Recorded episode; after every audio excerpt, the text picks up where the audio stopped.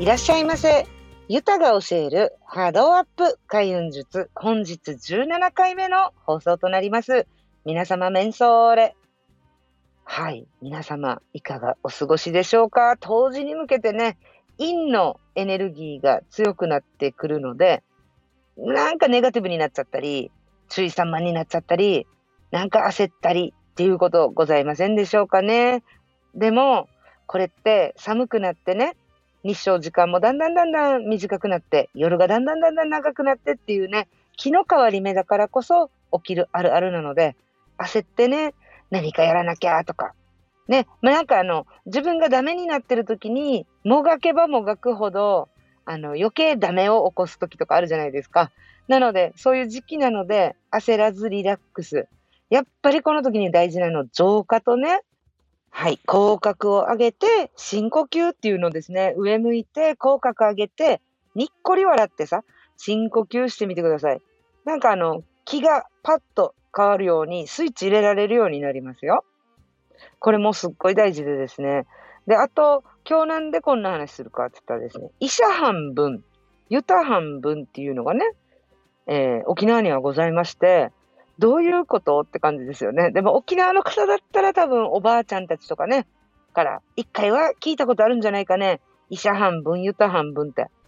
で、私もおばあちゃんによく言われてました。医者にも聞いてきてごらんとか、病気じゃないかねとかね。あの、医者であんまり何がわからない原因不明ですって言われたらもうユタに聞いてきてみようっていうかね、おばあに聞いてみようとかっていうのもあったんですよ。で、この医者半分、ユタ半分っていう言葉、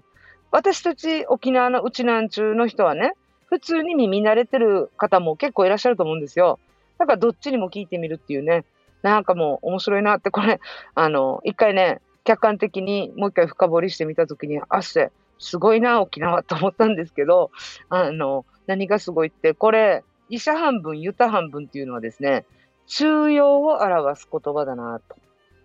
はい、なんでしょう、中庸ってって感じなんですけど、中庸というのはですね、あの、儒教の言葉の一つなのかな？あの、どちらにも系統、傾きすぎたらダメっていうことで、真ん中のゼロ地点ね、前にもちょっと YouTube でもお話ししたんですけど、自分がプラスマイナスのどちらでも傾いてない、あの、淡々と、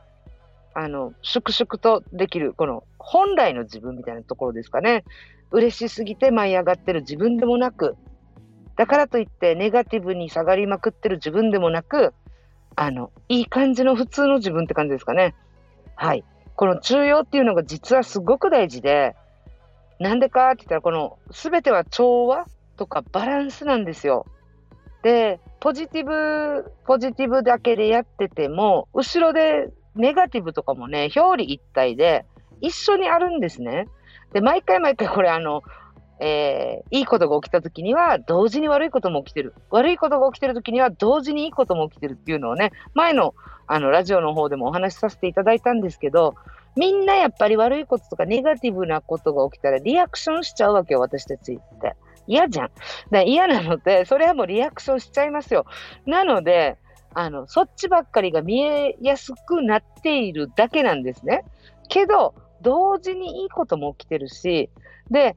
じゃあ、これは起きてる事実っていうのかな？あの、起きてることの話だとそうなんですけど、でも、じゃあ、普段のバランスで何が大事かっていうと、もう医者半分、ユタ半分に表されるように、あの、過信しすぎてもダメ。だからといって、過小評価しすぎてもダメ。で、真ん中の軸をしっかり指すこと、自分の真ん中のポジションをしっかり作って、、その真ん中のポジションの位置が、どんどんどんどんちょっとずつだけでもいいので、ステージを上げていくことが大事なんですね。で、あの、いいこと聞いた、ラッキーなことが起きた、よっしゃーと思って、バーンって例えばね、グラフで言うところの100まで上がったとするじゃないですか。でも、もともとの位置が30ぐらいの幅で動い動いててね、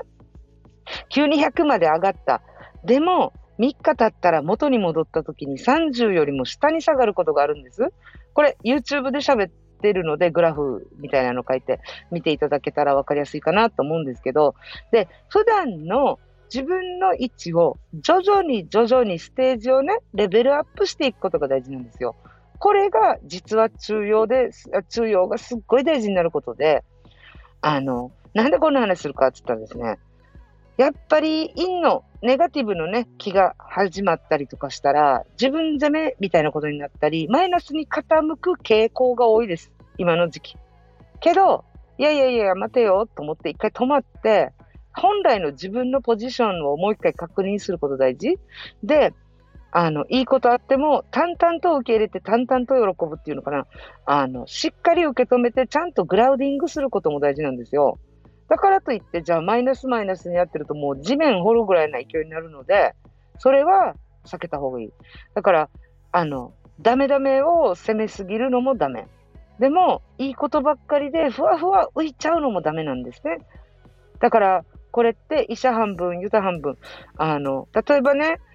私のクライアントさんで、えー、本当はね、病院も行ってもらって、ちゃんと見てもらった方がいいはずなと思うけど、全部スピのせいにして、全部スピの理由ね、で、こういうことが起きてるんだって過信しすぎてもダメだし、もしね、体におかしいなと思ったら、ちゃんと医者も行ってほしい。で、お医者さんに聞いて、ちゃんと教えていただいて、で、それでもちょっとわかんないよねって言ったら、やっぱり浄化大事なんですよね。何を持ってきてるか。で、あの、引き寄せを皆さん勉強してるかわかると思うんですけど、思い込んでることが引っ張ってくるでしょ？だからいいこと思い込めばいいんだけど、ネガティブがちょっと強めの人たちって、なんかもう、私にはいっぱい邪気とかね、幽霊がついてるんじゃないかとか、これ言ってたらもっとついてくるよ、そりゃ。不、幽霊っていうのかな？だって、不幽霊とか、そういううようよしてるのって、すがりつく場所を探してるんですよ。そのすがりつく場所を探してるのに、私はこういう体質ですって自分で言ってしまったら、あ、あの人くっついていいんだって、それはジャンプオンされるよね。なので、これダメなんですよね。だからどっちも偏りすぎたらダメ。で、客観的にちゃんと自分をジャッジしてあげる。ああ、どっちかなって。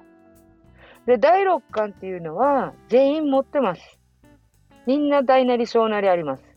だからこそ、初めて行くお店でも、あ、ここ雰囲気いいねとか、誰かと喋って、あの人いい感じの木だったねなんて言って、話しますよね。これも第六感の一つですよ。で、霊感っていうかね、霊感って言ってしまったら見える、聞こえる、感じるみたいな、なんかもう、すごいと個別扱いするかもしれないんですけど、じゃないじゃないじゃない。みんなありますから。みんなある。ただ、その、人様を見ていいレベルなのか、どっちを見てるのかっていうこのレベルもちょっと大事なので、じゃあみんながみんなこんなので見れるようになるかって、またまた別の話になってしまうので、こっちはやめますけど、この話するのはね。ただ、みんな第六感っていうのあります。あの、センスですね。シックスセンス。なので、あいこ今日なんとなくだけど、こっちの道行きたくないやつさ、とかね。